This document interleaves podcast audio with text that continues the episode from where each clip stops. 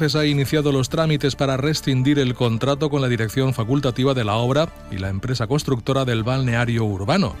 Y es que las problemáticas en que se lleva trabajando desde el pasado mes de junio, principalmente fugas de agua, siguen sin resolverse. El alcalde de Almusaf, Tony González, ha explicado que sobre la rescisión del contrato se ha dado cuenta también al Consejo Jurídico Consultivo para tener todas las garantías legales y poder contratar una nueva dirección de obra. González ha querido aclarar que estos retrasos y las nuevas obras que tengan que ejecutarse no costarán ni un euro a las arcas municipales, puesto que la intervención urbanística todavía se encuentra en plazo de garantía y se le imputará a la empresa constructora todos los gastos derivados del mantenimiento y retraso en la reapertura de este balneario. Vamos, tenim que armar de raons legals i donar tots els passos que jurídicament ens corresponen per a poder rescindir completament el contracte ante la direcció facultativa com en l'empresa constructora. Abans de, de l'estiu anem a solucionar el problema, però a partir de setembre podrem obrir i que el poble del Musefes no va pagar ni un euro de més respecte a lo que va costar l'obra, perquè tot el que faci falta repercutir-li càrrec a la garantia se va fer així